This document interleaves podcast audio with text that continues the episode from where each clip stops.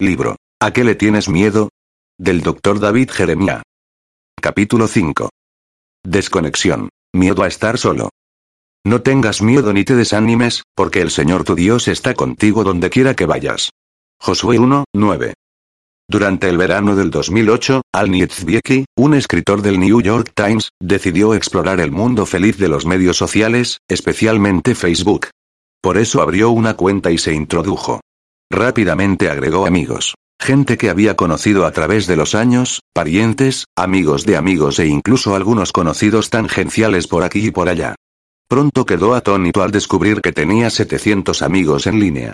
Tuvo que admitirlo. Era emocionante. Tenía una perspectiva nueva y mejorada de su lugar en el mundo. Sin embargo, se preguntaba cómo se asemejaban los amigos de Facebook a los amigos tradicionales. Él era un poco introvertido. Estaba enfocado en su carrera. Aún así, esta era la época del Facebook. Quizás había subestimado sus habilidades sociales. Por lo que lo puso todo a prueba. Planificó una fiesta de Facebook para convertir a sus conocidos digitales en verdaderos amigos en la carne. Nietzsche invitó a todos sus 700 amigos a un bar local para una fiesta. La gente podía responder que asistiría, que tal vez asistiría o que no asistiría. Siguió las primeras respuestas como si fuera la noche de elecciones. 15 dijeron que llegarían. Otras 60 le dijeron tal vez, algunos dijeron que no, mientras que otros no respondieron. Procesó los números y determinó que podía esperar razonablemente que llegaran 20 amigos. Nietzsche estaba emocionado con la reunión. Se duchó y se afeitó, se echó un poco de colonia y se vistió bien, listo para causar una buena impresión y conocer a su público de Facebook. Se sentía como en una primera cita. Entró al bar del vecindario, buscó un asiento y esperó. Luego esperó un poco más. Después de algún tiempo, saludó a su primer asistente, una dama agradable que era amiga de un amigo. Tuvieron una corta e incómoda conversación y finalmente ella se fue. Nietzsche se quedó sentado solo hasta la medianoche, bebiendo lentamente y preguntándose dónde estaban las 700 personas. 700 amigos escribió, y estuve bebiendo solo. La experiencia de Al Nietzsche resume algo que muchos estamos comenzando a sentir. Hemos inventado muchas maneras nuevas de conectarnos con los demás, pero nos sentimos más solos que nunca. Paradójicamente, nuestro mundo está lleno de muchedumbres bulliciosas de gente solitaria. Hoy en día, el estadounidense medio puede conocer en un año a tantas personas como su bisabuelo conoció en toda su vida. Entonces, ¿por qué se siente más solitario de lo que alguna vez se sintió su bisabuelo? Todos reconocemos que se puede estar solo y se puede estar solitario, y que no son lo mismo. Casi nadie está solo ahora. Nos movemos entre multitudes casi continuamente. No obstante, estar cerca de la gente no es lo mismo que conectarse con ella. Esta sensación de desconexión está generando una nueva clase de miedo, la autofobia. No, no es miedo a los automóviles. Un autofóbico es alguien que le tiene miedo a la soledad. El vocablo se origina de dos palabras griegas que significan ego y temor. Este miedo a la desconexión es un miedo anormal y persistente de estar solo. Los que padecen este temor experimentan una ansiedad anormal, aunque puedan darse cuenta de que estar solo no amenaza su bienestar. El autófobo quizás no esté solo físicamente, pero tiene la sensación persistente de ser ignorado, de no ser amado o de estar incomunicado. Los que han soportado el trauma de haber sido abandonados por un padre, una madre o un cónyuge, por ejemplo, son candidatos para la autofobia. Ya que el amor es nuestra necesidad más grande, el rechazo de un ser amado es enormemente devastador. A veces la gente menos probable es la más solitaria, o la que está más asustada por la posibilidad de la soledad. No esperarías que gente famosa o adinerada esté sola y triste. Ellos tienen la ventaja de las riquezas, amigos, contactos, compromisos, citas y adulación. No obstante, las apariencias frecuentemente esconden temores inesperados. Anne Hathaway, actriz ganadora de un Oscar, confesó, La soledad es la cosa menos favorita en mi vida. Lo que más me preocupa es estar sola, sin nadie a quien cuidar y que cuide de mí. Josué Don, director de Los Vengadores, dijo, la soledad es la cosa más aterradora que existe. La actriz comediante Lily Tomlin dijo, todos estamos solos en esto. Al hablar del expresidente Richard M. Nixon, Henry Kissinger escribió, la esencia de este hombre es la soledad. Albert Einstein escribió, es extraño ser conocido tan universalmente y aún así estar tan solo. El autor Ernest Hemingway escribió, vivo en un vacío tan aislado como un tubo de radio con las baterías muertas y sin corriente donde cargarlas. Marilyn Monroe dijo. A veces creo que las únicas personas que se quedan conmigo y que verdaderamente me escuchan son las personas que contrato, gente a la que le pago.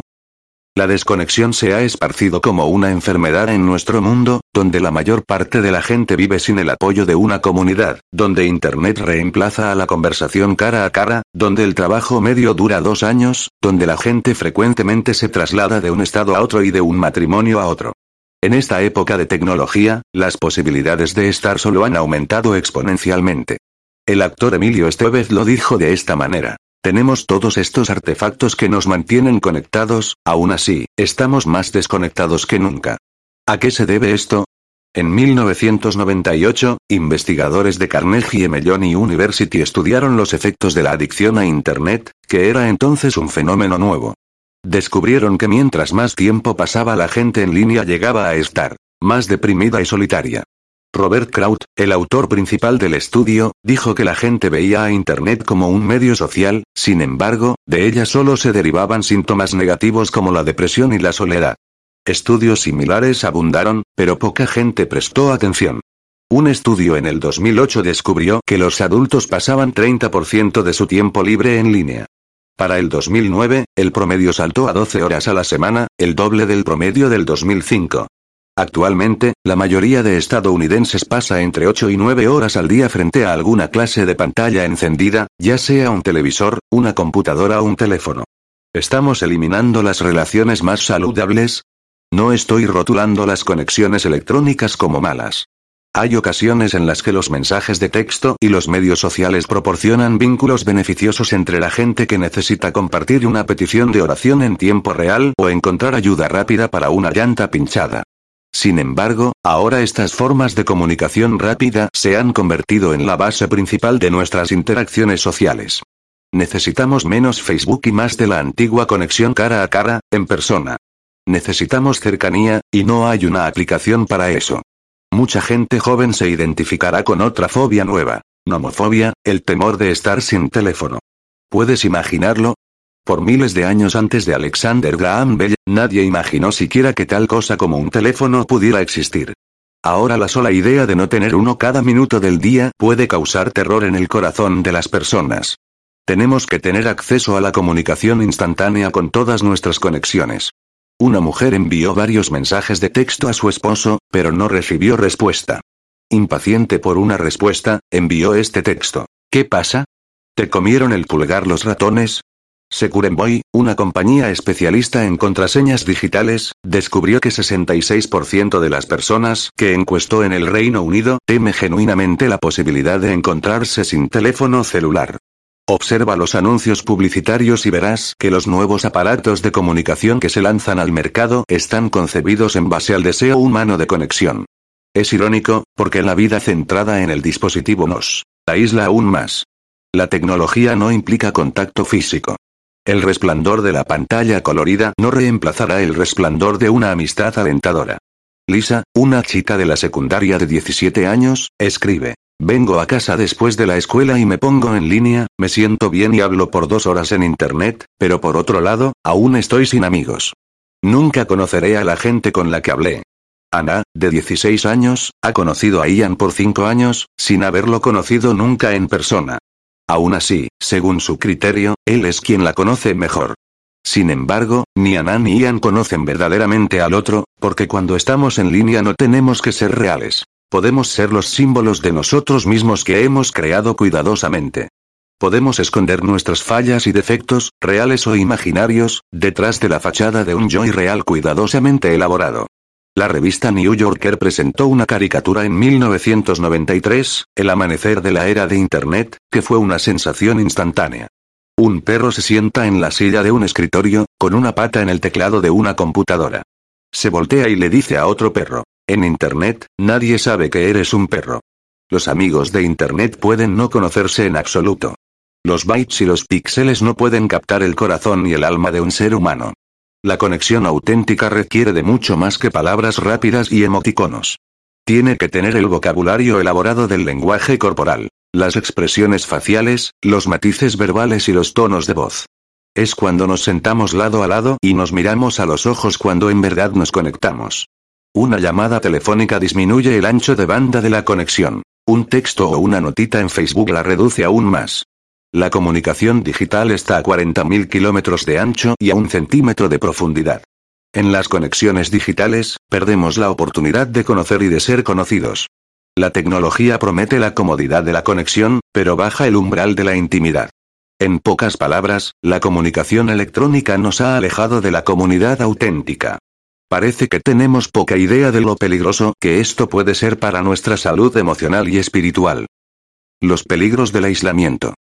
La mayoría de nosotros no se da cuenta de lo insidioso que puede ser el verdadero aislamiento. Prescindir de comida o agua mata el cuerpo, pero la falta de relaciones matará la mente y el espíritu. Un artículo en Psychology Today dijo que el aislamiento era un asesino poderoso. Al continuar decía, no hay una fuerza más destructiva de la salud física y mental que tú te aísles de mí y que nosotros nos aislemos de ellos. Se ha demostrado que el aislamiento es un agente central en la etiología de la depresión, la paranoia, la esquizofrenia, la violación, el suicidio, el asesinato en masa y una amplia variedad de enfermedades. Hay algo en nosotros que no gusta de excesiva soledad. L. Stanley Gardner, el creador del abogado ficticio Perry Mason, también escribió unas cuantas novelas tradicionales de ciencia ficción y de vaqueros. En una de sus novelas de vaqueros, un viejo y gruñón buscador de oro dice, hay mucha gente a la que podrías poner en medio del desierto, alejarte y dejarla por una semana, después regresar y encontrarla completamente loca. Lo he visto ocurrir. Un hombre se dobló el tobillo y ya no pudo viajar. El grupo con el que estaba tenía que continuar, pero lo dejaron con mucha comida. Todo lo que tenía que hacer era mantenerse quieto de tres a cuatro días. Llegó a la civilización medio loco. Su tobillo estaba completamente inflamado. Dijo que prefería perder toda la pierna que quedarse en ese desierto otros diez minutos. La gente no puede soportar eso, porque allá afuera están solos con su hacedor. ¿Es algo tan espantoso el estar a solas con nuestro hacedor? ¿Podría ser esa una de las razones por las que mucha gente no puede soportar el silencio total, porque no pueden acallar la voz silenciosa de Dios, que los llama a una vida nueva? Esa es una parte de ello, pero sin duda hay más. El aislamiento y la desconexión nos lastiman muy severamente porque fuimos creados con un deseo inherente de interacción social. Para decirlo de una forma sencilla, nos necesitamos unos a otros. La canción de Fan Miguel afirma, la gente que necesita gente es la gente más afortunada del mundo. No obstante, yo me permito sugerirte que es la única gente en el mundo. Ninguno de nosotros puede vivir cuerdamente sin interacción con otras personas. En dos parábolas relacionadas, Jesús habla de un hombre que encuentra una oveja perdida y de una mujer que encuentra una moneda perdida. Después de recuperar sus pérdidas, ambos invitan a sus amigos a alegrarse con ellos, Lucas 15, 4 al 10. Aunque la conexión humana no es el punto principal de las parábolas, estas historias dejan ver un aspecto arraigado en la naturaleza humana. Tenemos una necesidad poderosa de compartir nuestras experiencias con otros, de alegrarnos en nuestros buenos tiempos y de buscar consuelo en los malos. Después de ver una película, de leer un libro, de ver un partido de fútbol o de asistir a un concierto, queremos tener a alguien con quien poder compartir lo que pensamos de eso.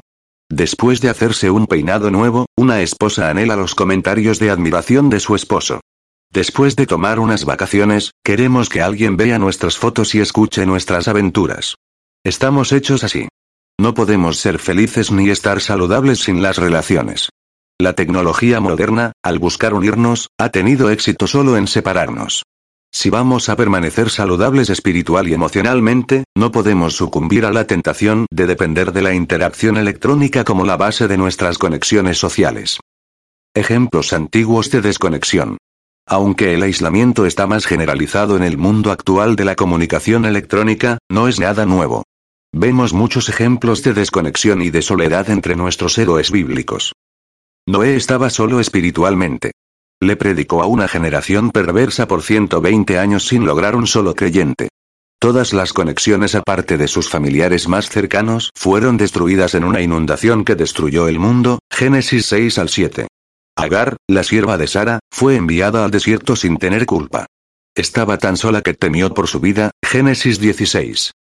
Abraham esperó un hijo durante muchos años, solo para después hacer una caminata solitaria al monte Moriah, creyendo que tendría que sacrificárselo al Señor, Génesis 22. Los hermanos de José lo vendieron a la esclavitud egipcia, donde pasó 17 años de soledad como prisionero y esclavo, Génesis 37 y 39. Durante 40 años, Moisés estuvo desterrado en el desierto de Madián, lejos del lujo de su suntuoso hogar anterior, Éxodo 2 al 3. David, tal vez más que cualquier otra persona en el Antiguo Testamento, experimentó la desconexión, especialmente cuando el rey Saúl, celoso de la creciente popularidad de David, lo acosó como a un animal con la intención de matarlo. David a veces expresaba su soledad en sus salmos. Vuélvete a mí y ten misericordia de mí, porque estoy solo y profundamente angustiado. Salmo 25, 16. Busco a alguien que venga a ayudarme, pero a nadie se le ocurre hacerlo. Nadie me ayudará. A nadie le importa un bledo lo que me pasa. Salmo 142, 4. Esos son solo unos cuantos de los personajes bíblicos que experimentaron aislamiento y desconexión. Sin embargo, el hombre cuya vida he elegido explorar en este tema podría sorprenderte. El apóstol Pablo. Tu primera reacción podría ser, ¿cómo es posible que ese hombre sea un modelo para lidiar con el aislamiento? La Biblia deja muy claro que ese hombre enérgico, que estaba a la vanguardia, con personalidad tipo y orientado hacia las metas, era una persona profundamente social. Por ejemplo, escribió su carta a la iglesia romana antes de haber estado allí. Aún así, en esa carta saluda a no menos de 26 personas por nombre y a varios otros indirectamente. También menciona a ocho personas más que están con él mientras escribe su carta. Mucha gente ahora se vería en apuros para saludar personalmente o hacer referencia como amistades a casi tres docenas de personas, aparte de los amigos de Facebook. No obstante, casi al final de la vida de Pablo, este hombre que conocía a tanta gente por nombre estaba totalmente solo, confinado a la infame cárcel mamertina en las entrañas de Roma. Desde ese lugar deprimente, Pablo le escribió a Timoteo la carta final de su ministerio apostólico. La carta que conocemos como 2 Timoteo.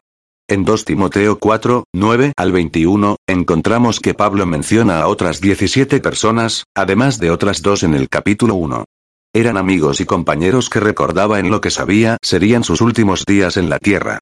¿Cómo maneja el aislamiento de la pena de muerte una persona cuya vida y ministerio han estado tan socialmente orientados? Pablo no solamente estaba solo físicamente, probablemente estaba también solo espiritual y emocionalmente, vulnerable a la realidad agobiadora del aislamiento. Si alguien fuera víctima de la soledad, tendría que ser una persona sociable como Pablo. Y si alguien tuviera una respuesta espiritual para ello, sería este hombre. La desconexión del aislamiento. ¿Qué efecto puede tener la soledad obligada en una persona sociable y altamente relacionada como Pablo? El corresponsal de noticias Terry Anderson lo sabe de primera mano. Él era un estadounidense que vivía en Beirut, Líbano, en 1985. El 16 de marzo fue secuestrado por tres hombres quienes lo retuvieron como rehén. Estuvo secuestrado junto con otros estadounidenses por casi seis años. Durante la mayor parte de ese tiempo estuvo aislado. Un artículo en la revista New Yorker describe los efectos del aislamiento de Anderson. Él extrañaba tremendamente a la gente, especialmente a su prometida y a su familia. Estaba desanimado y deprimido. Entonces, con el tiempo, comenzó a sentir algo más. Sintió que se desintegraba. Era como si su cerebro se estuviera desgastando. Anotó en sus memorias que después de estar encerrado un mes, la mente está en blanco. Siempre pensé que, era inteligente. ¿Dónde están todas las cosas que aprendí, los libros que leí, los poemas que memoricé? No hay nada allí, solo una miseria sin forma, gris y negra. Mi mente se murió. Dios, ayúdame. Un día, a los tres años de su tormento, Anderson perdió los estribos.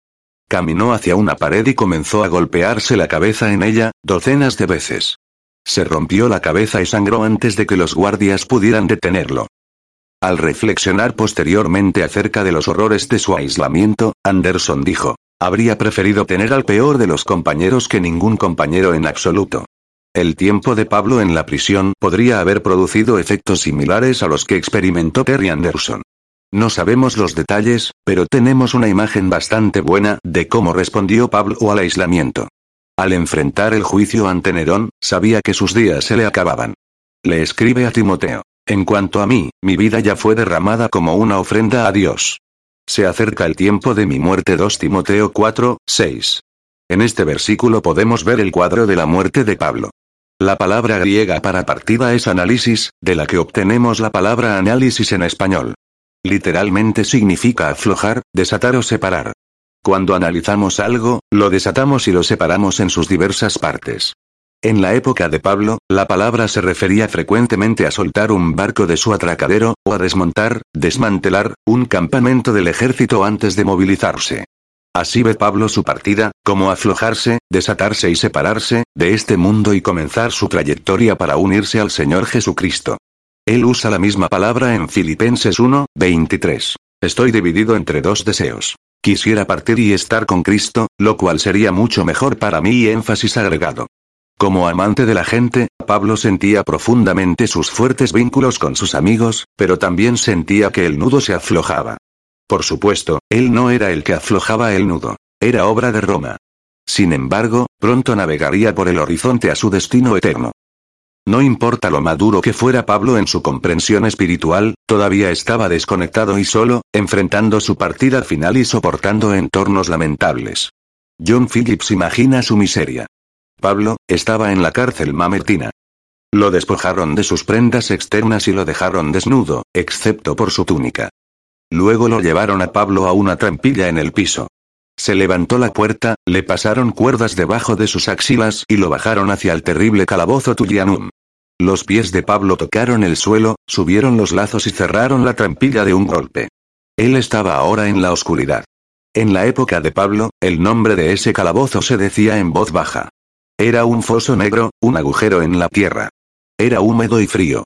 La cama era una aglomeración de paja vieja y húmeda, y el piso estaba lleno de inmundicia.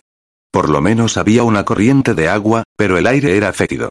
A los prisioneros les bajaban la comida de vez en cuando, comida en mal estado para mantener unidos el cuerpo y el alma, y quizás un cuero de vino ralo y agrio. Se sabía que a los prisioneros se los comían las ratas en ese agujero aterrador. Afortunadamente, la mayoría de nosotros nunca experimentará esa clase de aislamiento forzado, pero no tenemos que estar en un lugar frío y húmedo para sentirnos solos. Hay cubículos de oficina solitarios, bancas de iglesia llenas de personas sin amigos y condominios de gran altura llenos de gente que vive a corta distancia sin saber el nombre de los demás. El divorcio es un semillero de soledad.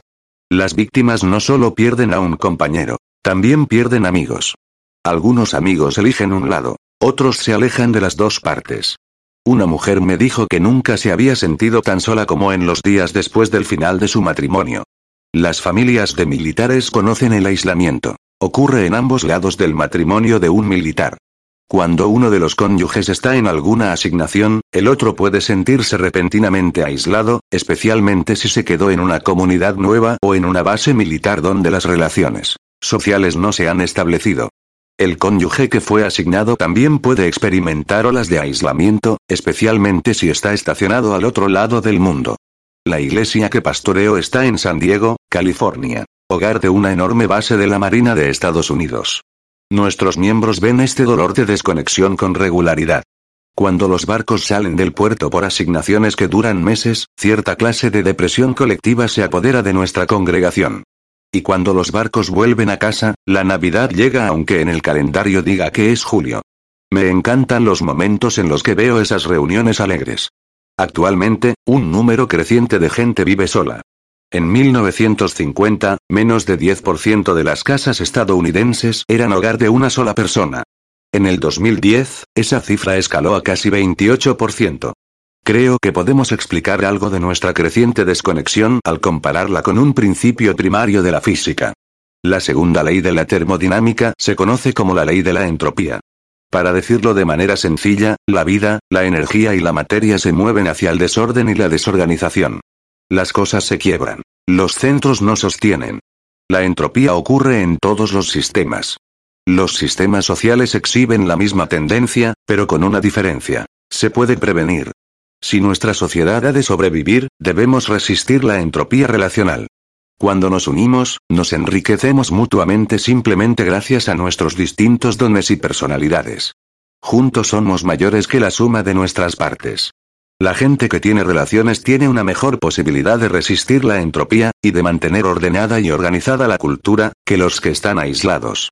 Los matrimonios rotos envían ondas expansivas por la sociedad y dañan a todos al sumarse a la tendencia hacia la desintegración. Las iglesias cismáticas dañan el reino de Dios, así como sus comunidades, al romper los lazos relacionales y destruir la unidad. Los lugares de trabajo con un constante movimiento de personal son malos para nuestra sociedad porque destruyen la estabilidad y fomentan el caos. Las relaciones duraderas son la fuerza unificadora que crea una estabilidad social responsable y saludable. La desconexión de la infidelidad. Los últimos versículos de 2 Timoteo 4 son una letanía de deserción y de alejamiento. De los 17 amigos que Pablo nombra, seis son compañeros de trabajo que están en otros lugares por razones legítimas. Crescente está en Galacia, Tito está en Dalmacia, Típico está en Éfeso, Carpo está en Troas, Erasto está en Corinto y Trófimo está en Mileto. Sin embargo, Pablo menciona a alguien que fue un desertor. Demás me abandonó porque ama las cosas de esta vida y se fue a Tesalónica 2 Timoteo 4, 10. Otros dos, Figelo y Hermógenes, habían desertado antes a Pablo, 2 Timoteo 1, 15.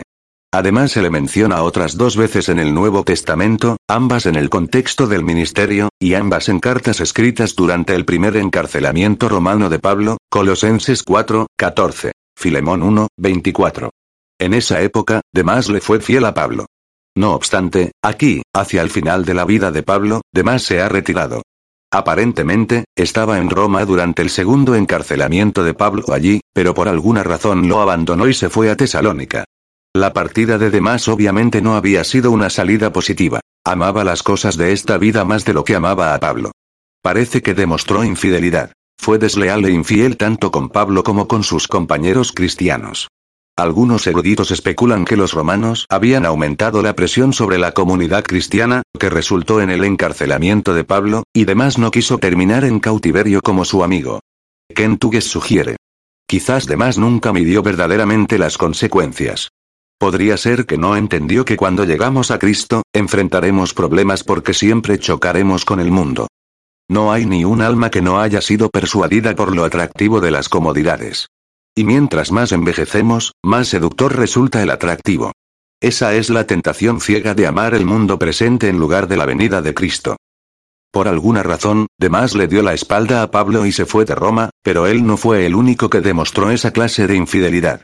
Cuando Pablo estuvo ante el César por primera vez, estaba solo, 2 Timoteo 4, 16. Nadie más que el fiel Lucas se quedó para acompañarlo y soportar los largos días de espera, mientras el burocrático proceso romano seguía su lento curso, 2 Timoteo 4, 11, 16.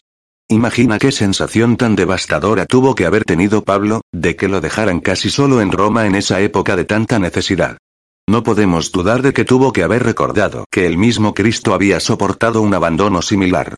La noche en que Jesús fue arrestado, todos los discípulos lo abandonaron y huyeron Marcos 14, 50.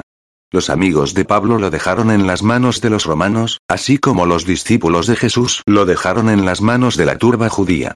Se dice que nada duele tanto como la traición, de cualquier forma. Muy frecuentemente usamos el término infidelidad en el contexto del matrimonio, pero sin importar cuál sea la situación, el abandono, la deslealtad y la traición nos dejan con una sensación enfermiza en la boca del estómago.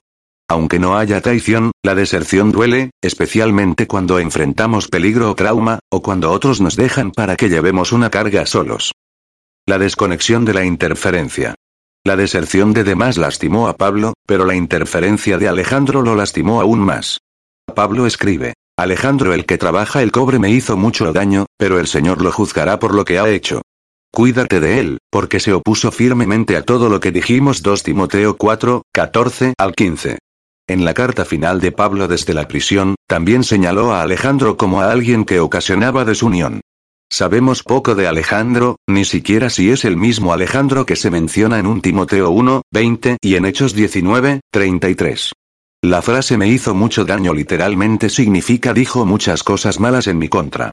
Algunos especulan que Alejandro era una especie de Judas que traicionó a Pablo con las autoridades romanas, lo cual resultó en el encarcelamiento de Pablo. Eso tiene sentido a la luz de la advertencia de Pablo a Timoteo. Cuídate de él.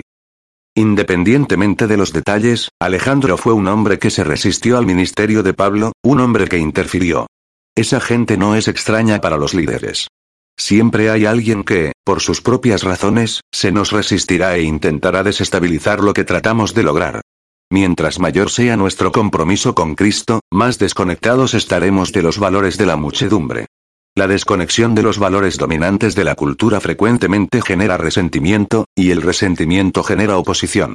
Los que no tienen nuestro compromiso frecuentemente nos abandonarán o nos decepcionarán, mientras se refugian en los valores menos exigentes de la sociedad y encuentran consuelo en el grupo.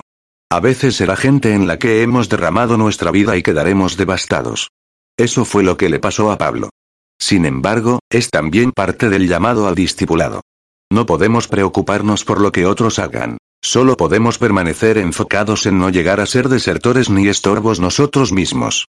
El gran predicador y líder misionero A. B. Simpson ofrece esta reflexión acerca de los riesgos del liderazgo. Frecuentemente la gente no reconoce a un líder hasta que se ha ido y luego le construyen un monumento con las mismas piedras que le lanzaron en vida. Lo que necesitamos en tiempos de desconexión. ¿Qué puede ayudarnos cuando nos sobrecoge el miedo a estar desconectados y solos? ¿Cómo podemos ayudar a otros que experimentan el aislamiento? He descubierto por lo menos cuatro necesidades que experimentamos cuando el miedo a la desconexión comienza a aparecer, y con base en la experiencia de Pablo en la prisión, tenemos pistas y sugerencias en cuanto a cómo se pueden suplir estas necesidades. Necesitamos compañerismo. Recuerda la ubicación de Pablo. Sentado, probablemente solo, en la húmeda cárcel Mamertina en Roma, la última parada del viaje a la muerte para los prisioneros más temidos del imperio. ¿Dónde estaba la iglesia de Roma cuando Pablo la necesitaba? Sus miembros todavía estaban en la ciudad, pero probablemente estaban escondidos para evitar sufrir el destino de Pablo. No conocemos las políticas de visita en la Mamertina, pero sospecho que eran limitadas. Por lo que las palabras finales de Pablo a Timoteo no son de sorprender. Timoteo, por favor, ven lo más pronto posible. Trae a Marcos contigo cuando vengas, haz todo lo posible por llegar aquí antes del invierno 2 Timoteo 4, 9, 11, 21.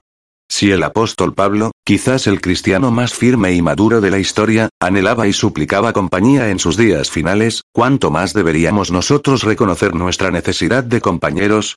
Yo me refiero a amigos en la carne, no solo amigos en píxeles y en breves sonidos digitales. Me refiero a amigos que puedan secar nuestras lágrimas, abrazarnos y apretar nuestras manos mientras oran fervientemente con nosotros. John Stott nos recuerda que la amistad es un regalo de Dios. A veces uno conoce gente super espiritual que afirma que nunca se siente sola y que no tiene necesidad de amigos humanos, porque el compañerismo de Cristo satisface todas sus necesidades. No obstante, la amistad humana es la provisión amorosa de Dios para la humanidad. El mismo Dios fue el que dijo al principio, no es bueno que el hombre esté solo Génesis 2, 18. Tan maravillosas como son tanto la presencia del Señor Jesús cada día como el prospecto de su venida en los últimos tiempos, no se supone que sean un sustituto para la amistad humana. Quizás el anhelo más conmovedor que Pablo expresa es ver a Juan Marcos, porque eso nos deja ver una desconexión que ha sanado. Años antes, Juan Marcos había abandonado a Pablo y a Bernabé en su segundo viaje misionero, Hechos 15, 36 al 41, y Pablo entonces se lo había tomado en cuenta. Sin embargo, con el tiempo ellos se habían reconciliado al punto de que, en el tiempo de necesidad de Pablo, es Juan Marcos quien Pablo quiere ver, diciendo, me será de ayuda en mi ministerio 2 Timoteo 4, 11. Una de las grandes omisiones en la vida del cristiano estadounidense medio es el fracaso en cultivar amistades cercanas en la fe. En países donde el cristianismo es declarado ilegal, restringido o está perseguido, los cristianos sobreviven por medio de relaciones encubiertas y secretas con otros creyentes.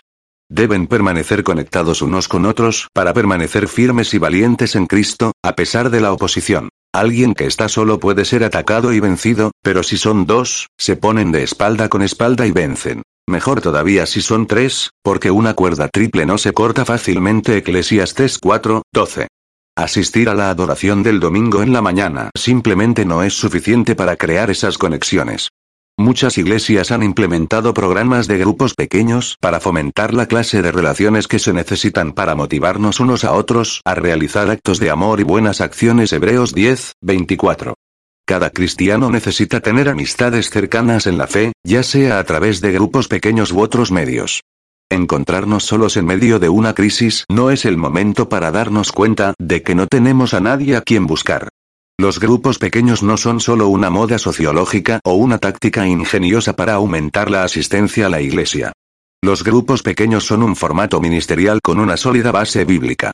El primer grupo pequeño y el más destacado de la historia humana es la familia, lo cual nos dice que Dios quiere que la gente esté íntimamente conectada unos con otros. Esas conexiones son la primera línea de defensa contra el miedo a la desconexión. Necesitamos compasión. Entre las necesidades físicas de Pablo estaba una colcha buena y abrigadora para resistir el frío de las celdas subterráneas. Desafortunadamente, las medias y los guantes, tal como los conocemos actualmente, todavía no se habían inventado. No obstante, por lo menos, le habría caído bien una buena lámpara y aceite para mantenerla encendida, así como materiales para escribir, comida, agua y las escrituras. Más que nada, por supuesto, él deseaba simplemente compañía humana. Mi punto es este. Una razón por la que tememos a la desconexión es que cuando nuestras necesidades más profundas surgen a la superficie, nos preocupa no tener a nadie que supla esas necesidades. No hay duda de que los pocos compañeros que le quedaban a Pablo llegaron a ser aún más valiosos para él durante su encarcelamiento. Él sabía que podía contar con ellos para que suplieran esas necesidades. Cuando necesitamos algo desesperadamente, no deberíamos dudar en pedírselo a nuestros amigos leales. Eso es lo que Pablo hizo cuando le escribió a Timoteo. Cuando vengas, no te olvides de traer el abrigo que dejé con Carpo en Troas 2 Timoteo 4, 13. En esos días, un abrigo era una prenda externa, la antigua versión del abrigo moderno. En realidad, era más parecido al poncho latinoamericano, una colcha gruesa con un agujero para introducir la cabeza. No tenía botones y era talla única. Era probablemente el único abrigo que Pablo tenía y el invierno se acercaba. Podemos imaginar su sentido de urgencia. No existía el envío inmediato y el proceso de recoger el abrigo tardaría semanas. La carta de Pablo a Timoteo tendría que viajar por mar de Roma a Éfeso. Al recibirla, Timoteo tendría que viajar por la costa del Asia Menor por mar o a pie a Troas, para recoger el abrigo, y luego probablemente tendría que haber viajado por mar de Troas a Roma. Quince siglos después de la experiencia de Pablo en Roma, William Tyndale, el gran traductor de la Biblia en inglés, hizo una petición similar a la de Pablo cuando fue encarcelado por su traducción de la Biblia en Bélgica. En 1535, Tyndale le escribió una carta al gobernador del castillo donde estaba encarcelado. Le ruego, Su Excelencia, que si debo quedarme aquí durante el invierno, le suplique al comisario que sea tan amable de enviarme, de las cosas mías que él tiene, una gorra más cálida. Siento el frío dolorosamente en mi cabeza. También una capa más gruesa, porque la que tengo es muy delgada.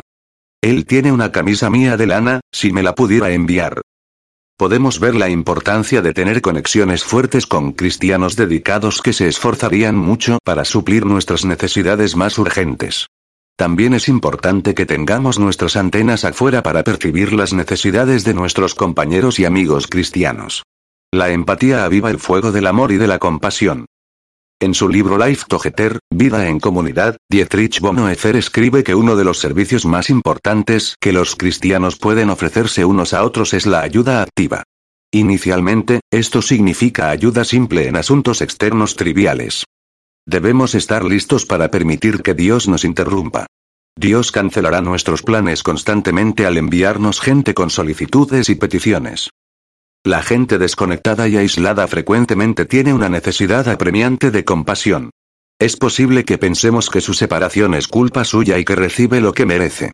No obstante, afortunadamente, Dios no es misericordioso solamente con los que lo merecen, y será mejor que seamos diligentes para transmitir a otros la gracia que recibimos de Dios. Tampoco deberíamos dar compasión de mala gana e ignorar a la gente que sufre, porque nos preocupan las tareas más importantes, como el sacerdote que ignoró al hombre que había caído en manos de los ladrones, Lucas 10. Por lo que sabemos, el sacerdote podría haber estado orando, leyendo las escrituras o dirigiéndose a una importante conferencia eclesiástica, pero esas no eran excusas. La compasión debe fluir de nosotros así como fluyó de Cristo, que le ponía atención a las multitudes de extraños, veía ovejas sin pastor y amaba cada rostro que veía. Necesitamos valor. Si lo has experimentado, sabes que el aislamiento y la soledad pueden ser lugares aterradores. El antídoto para el temor es el valor. Sin embargo, ¿sabes qué es lo que desarrolla valor en el cristiano? No es la fuerza de voluntad, ni un espectáculo de porristas, ni el poder del pensamiento positivo. Lo verdaderamente opuesto al temor es la fe. Nosotros podemos mirar al futuro con temor de lo que podría pasar, o con fe en nuestro soberano Padre Dios, quien sostiene todas las cosas en sus manos. No tenemos otra opción. Y la mejor manera de desarrollar la fe es a través de la palabra de Dios. Pablo, al enfrentar la muerte inminente en la prisión más temida de Roma, quería algo mucho mejor que la comodidad de un abrigo. Le escribe a Timoteo. Tráeme también mis libros y especialmente mis pergaminos 2 Timoteo 4, 13. No se nos da una pista en cuanto a qué libros y pergaminos quería Pablo. Si sabemos esto, los libros del griego biblos, de donde viene la palabra Biblia, eran rollos, probablemente hechos de tallos de papiro. Los pergaminos habrían sido rollos hechos de cuero delgado y tratado especialmente. Aunque no conocemos el contenido de estos rollos en particular, dudo seriamente que estuviera pidiendo lectura recreacional, es decir, filósofos o drama griegos. Es probable que Pablo, un erudito altamente instruido, poseyera pergaminos que contenían algo de, o todos, los escritos del Antiguo Testamento. Los libros podrían haber sido de los primeros escritos cristianos, como los dichos de Jesús, que habían comenzado a circular en su época. O podrían haber sido rollos en blanco para ser usados en sus propios escritos. Creo que Pablo quería pasar el resto de sus días en la tierra desarrollando su fe, y de esta manera, su valor. Admito que aquí estoy interpretando la experiencia de Pablo desde mi punto de vista. Cuando siento que mi propia fe decae, nada la reanima tanto como la palabra de Dios. Mi corazón siempre se anima cuando medito en las promesas de Dios. Las promesas dejan ver que Dios es fiel, aunque otros nos abandonen o se opongan a nosotros. Aunque mi padre y mi madre me abandonen, el Señor me mantendrá cerca. Salmo 27, 10. Dios ha dicho. Nunca te fallaré. Jamás te abandonaré. Así que podemos decir con toda confianza, el Señor es quien me ayuda, por eso no tendré miedo. ¿Qué me puede hacer un simple mortal? Hebreos 13, 5 al 6. Cuando te encuentres con necesidad de valor, recuerda que es tu fe, no tu carácter, la que necesita fortaleza. Tu fe será fortalecida cuando leas la Biblia, el único libro con credibilidad demostrada para darte el valor de sanar tus desconexiones y enfrentar tu futuro con esperanza y confianza. Necesitamos a Cristo. Finalmente, aprendemos de Pablo una verdad poderosa en cuanto a ser cristianos. Que nunca estamos solos. Dios ha prometido que nunca nos fallará ni nos abandonará, Hebreos 13, 5, y la fe es el acto de aferrarnos a esa verdad, aunque no sintamos su presencia. No es lo que sentimos lo que cuenta, es lo que sabemos. Los sentimientos engañan, pero nuestro conocimiento de la verdad nos guía a saber que aunque todos los demás nos fallen y nos dejen abandonados y desconectados, Dios nunca lo hará. Como sus hijos, siempre estamos conectados a Él, aunque no lo sintamos. Pablo lo sabía, y esa fue la fuente de su confianza. La primera vez que fui llevado ante el juez, nadie me acompañó. Todos me abandonaron. Que no se lo tomen en cuenta. Pero el Señor estuvo a mi lado y me dio fuerzas, el Señor me librará de todo ataque maligno y me llevará a salvo a su reino celestial. A Dios sea toda la gloria por siempre y para siempre. Amén. 2 Timoteo 4, 16 al 18, énfasis agregado. Como ciudadano romano, Pablo tenía derechos de primera, pero no era inmune a una acción judicial. Tenía el derecho de apelar su arresto ante el César, lo cual había hecho varios años antes. Esa apelación había llevado a su primer arresto domiciliario en Roma. Después de eso, fue liberado. Un año o dos después, fue arrestado nuevamente y eso lo llevó al tiempo de su carta a Timoteo. No era probable que este evangelista de Cristo encontrara favor ante el emperador Nerón, un gobernante notoriamente anticristiano. Aparentemente, Pablo fue conducido ante alguna autoridad para que lo acusaran, tal vez ante el mismo Nerón. Este fue el incidente al que él se refiere como la primera vez que fui llevado ante el juez. Ninguna persona estuvo con él, dijo, excepto Dios, quien le dio fortaleza. Pablo sabía que Dios no lo abandonaría, y eso le dio el valor que necesitaba. Todos los que conocemos podrán alejarse, pero Cristo estará allí con nosotros. Es una promesa sagrada. Jesús les dice a sus discípulos, Estoy con ustedes siempre, hasta el fin de los tiempos Mateo 28, 20. Así que cuando Pablo habla de estar solo, únicamente significa que está sin apoyo humano. Cristo está con nosotros. Podemos confiar en eso. En un sentido muy real, solo no existe. No hay un lugar en el que alguna vez estemos que esté fuera de la presencia de nuestro Señor. La conexión tenaz de Dios con nosotros no significa que no tengamos necesidad de conexiones humanas. El recién creado Adán tenía una relación íntima con Dios. Aún así, Dios dice, no es bueno que el hombre esté solo Génesis 2, 18. Y creó a Eva. Dios sabe que necesitamos de las personas. La desconexión de otros no es buena, pero cuando ocurre, Dios la usa para ayudarnos a hacer la transición, dejando de disfrutar de la presencia física de otros para experimentar la presencia espiritual de Dios. Esto revela una diferencia esencial entre nuestros padres terrenales y nuestro Padre Celestial. Las madres y los padres saben que algún día deben soltarnos. No pueden estar con nosotros para siempre. Con Dios no es así. Una vez que lo llegamos a conocer, permanecemos inseparables.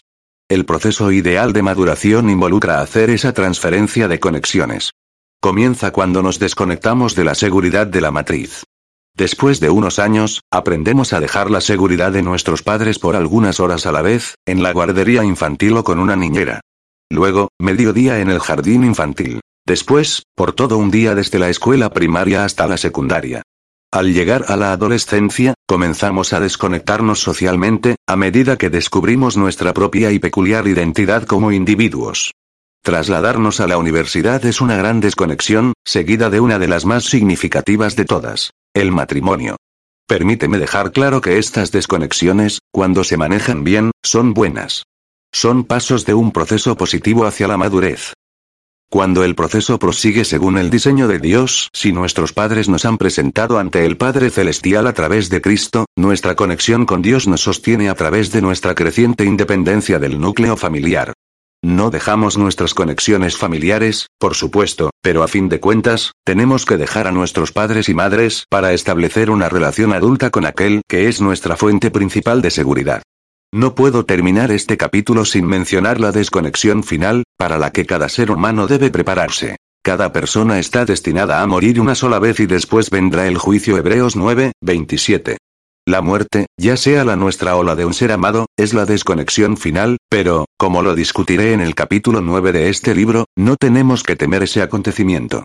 Para el cristiano, desconectarse de los seres amados en esta tierra es solamente temporal. Nos reconectaremos con ellos en la eternidad.